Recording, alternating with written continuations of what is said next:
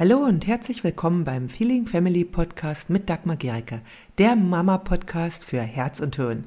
Hier geht es um ein bedürfnis- und bindungsorientiertes Familienleben, in dem auch du nicht zu kurz kommst und auch deine Kinder nicht.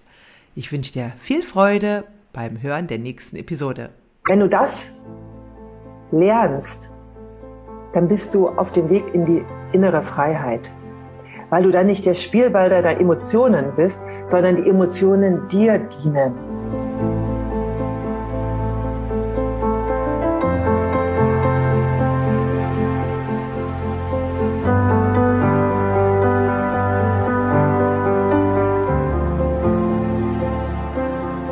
Ja, schön.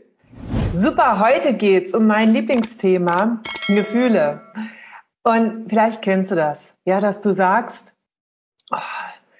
ich habe echt versucht, ich war so äh, getriggert und ich habe wirklich versucht, mich zu kontrollieren, aber irgendwann bin ich explodiert.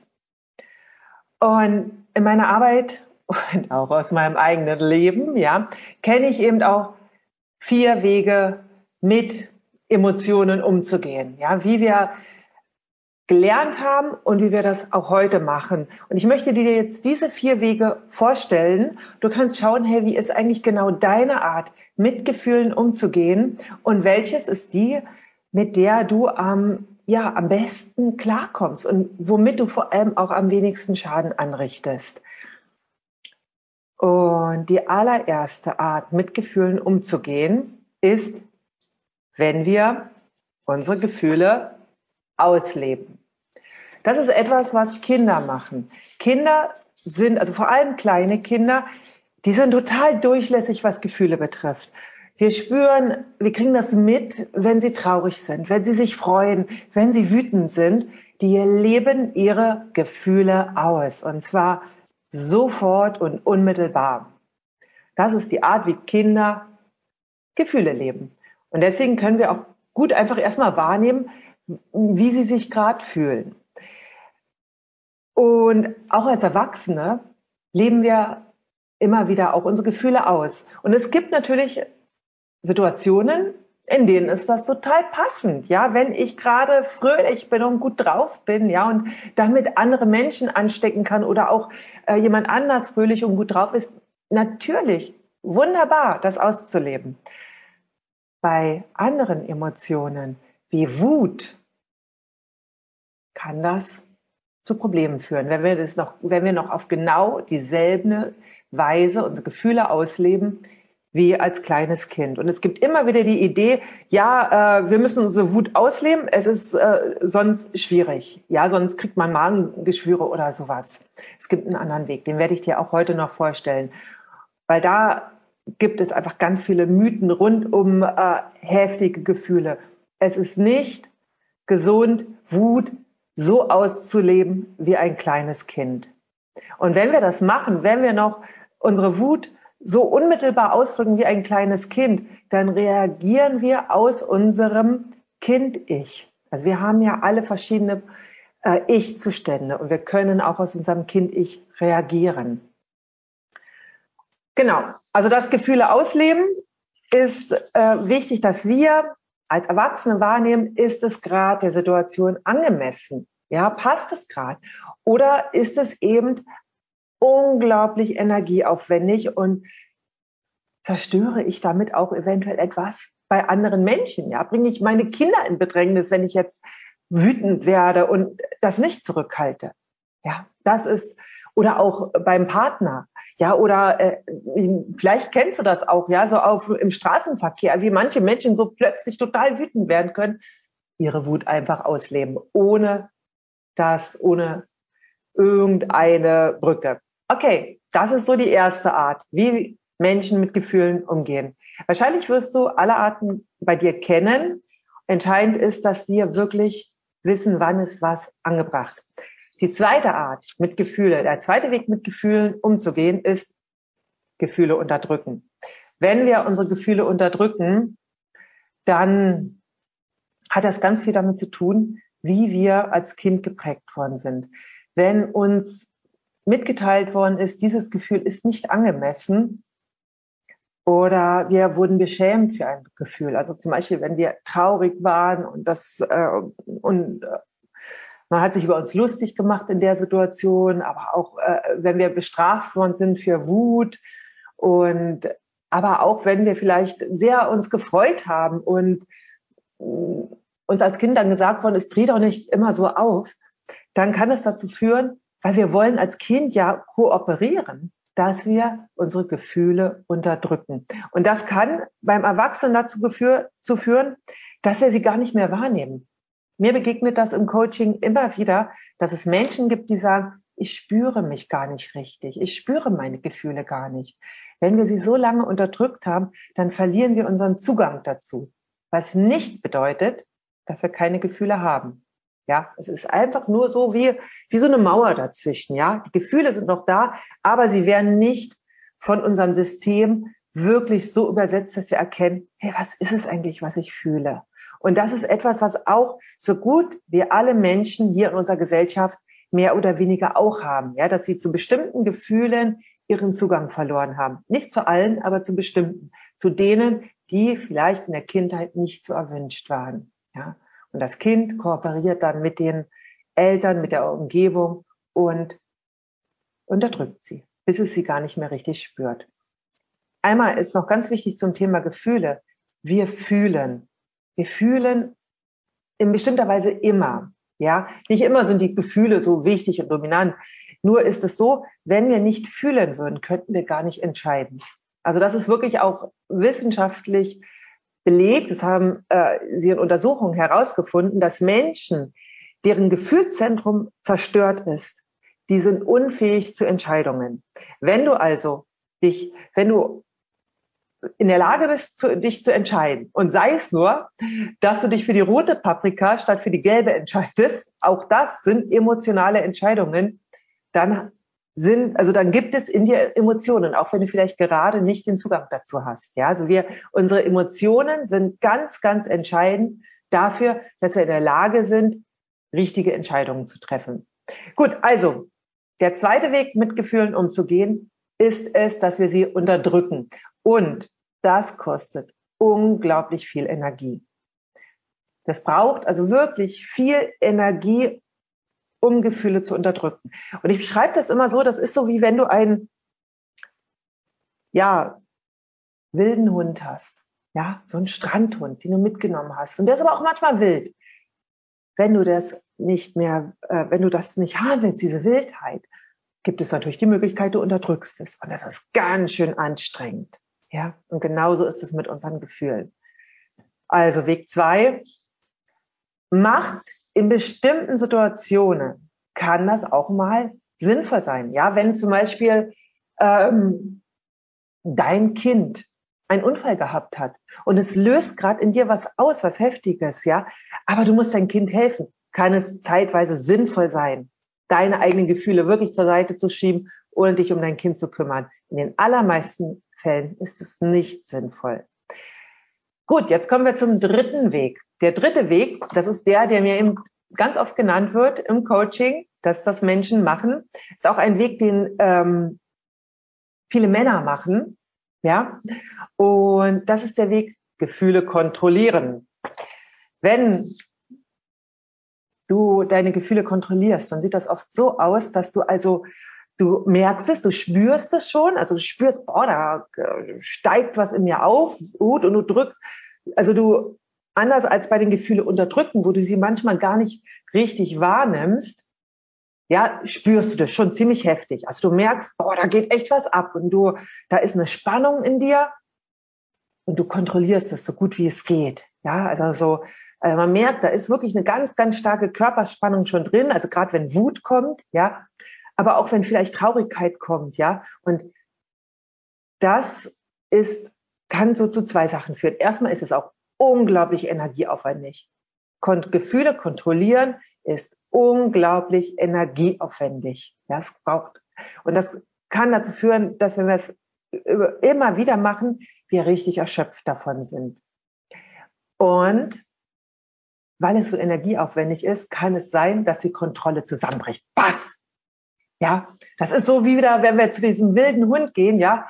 Ähm, den zu unterdrücken, da muss man richtig, richtig streng sein. Man muss irgendwie, äh, ja, so quasi den so runterdrücken, ja, so äh, bestrafen. Bei der Kontrolle hält man ihn vor allem fest. Und auch das kostet ganz, ganz viel Energie. Und dann kann es passieren, dass man irgendwann loslässt. Und auch, dass wir die Kontrolle verlieren und dann explodieren. Ja, das ist so dieser Wutausbruch, ja. Und das wirkt zum Beispiel so, ähm, vielleicht kennst du das, Menschen, die ganz ruhig und ruhig wirken und dann von einem Moment auf den anderen, ja, das nennt man dann Jezorn. Jezornig sind Menschen, die erst versuchen, die Kontrolle zu behalten und dann die Kontrolle verlieren und dann manchmal wirklich für andere unglaublich erschreckend wirken. Und vielleicht kennst du das auch von dir, ja? Und auch ich kenne das von mir früher, ja? Ich wollte ja nicht wütend sein, ja? Oder auch manchmal ich versucht, äh, meine Traurigkeit nicht zu zeigen. Und dann irgendwann ist der Widerstand zusammengebrochen. Und das ist dann für andere Menschen schwer verständlich. Also auch dieser Weg ist ein sehr auf, energieaufwendiger, der dritte Weg. Und der ist nur in bestimmten Situationen sinnvoll, ja, wenn einfach die äußeren Gegebenheiten einfach nicht so sind, dass wir dieses Gefühl gerade zeigen können und wir uns das vielleicht aufsparen für eine Situation, in der es passender ist. Der vierte Weg, das ist der, den ich im Laufe meines Lebens gelernt habe. Den habe ich nicht zu Hause gelernt. Ja, den habe ich wirklich auch gelernt. Das ist der, den ich auch meinen Coaches zeige. Und das ist der, den ich dir empfehle. Und das ist, ups, jetzt bin ich beim Falschen. Hier ist er. Ah, wo habe ich es denn? Habe ich die jetzt ein bisschen durcheinander gebracht? Okay, das ist Gefühle regulieren.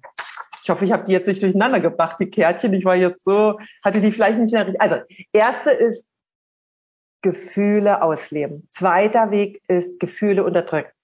Unterdrücken. Der dritte Weg ist Gefühle kontrollieren und der vierte ist Gefühle regulieren. Und jetzt fragst du dich vielleicht, was ist denn jetzt der Unterschied zwischen kontrollieren und regulieren?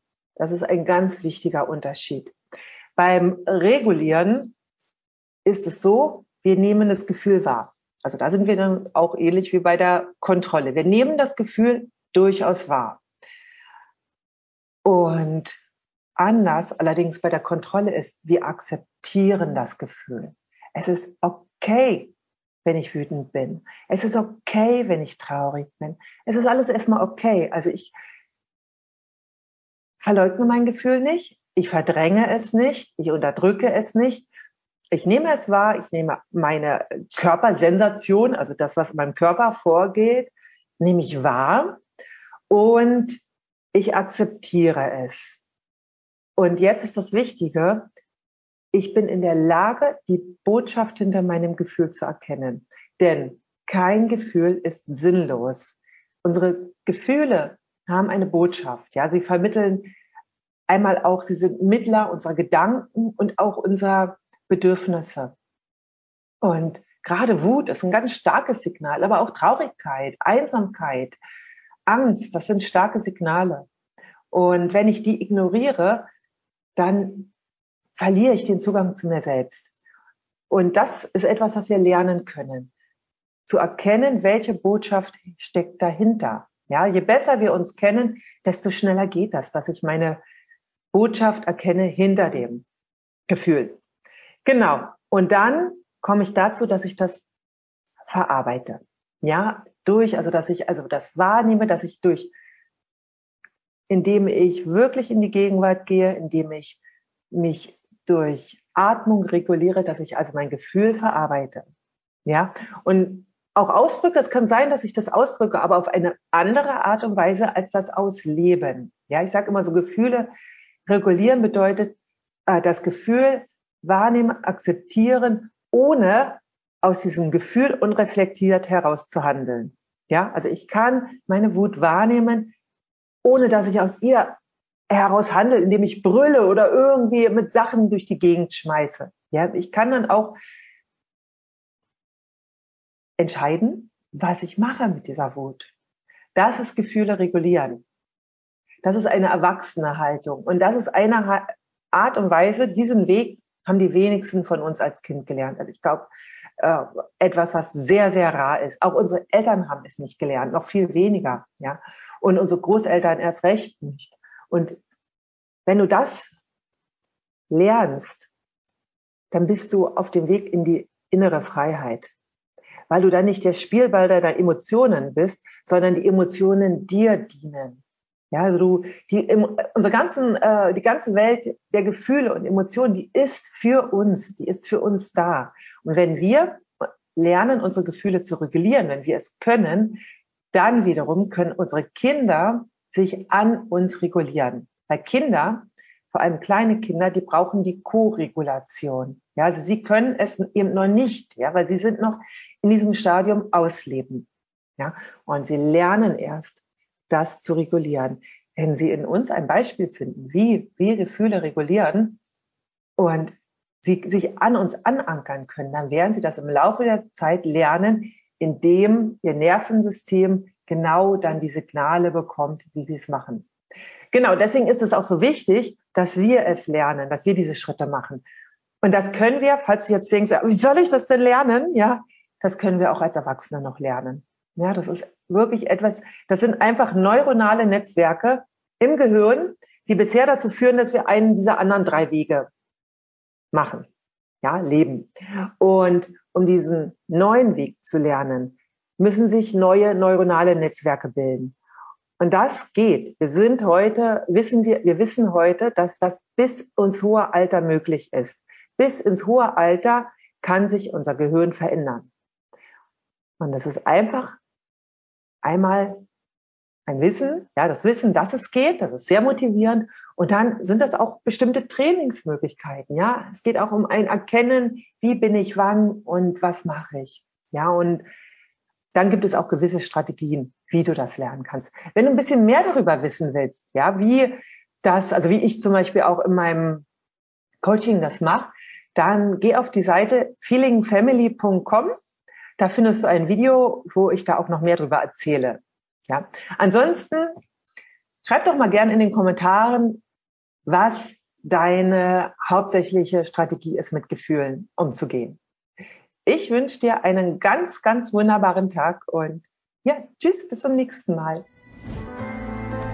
Wenn dir diese Episode gefallen hat, dann hinterlasse gerne eine Rezension bei iTunes oder Spotify und abonniere diesen Kanal.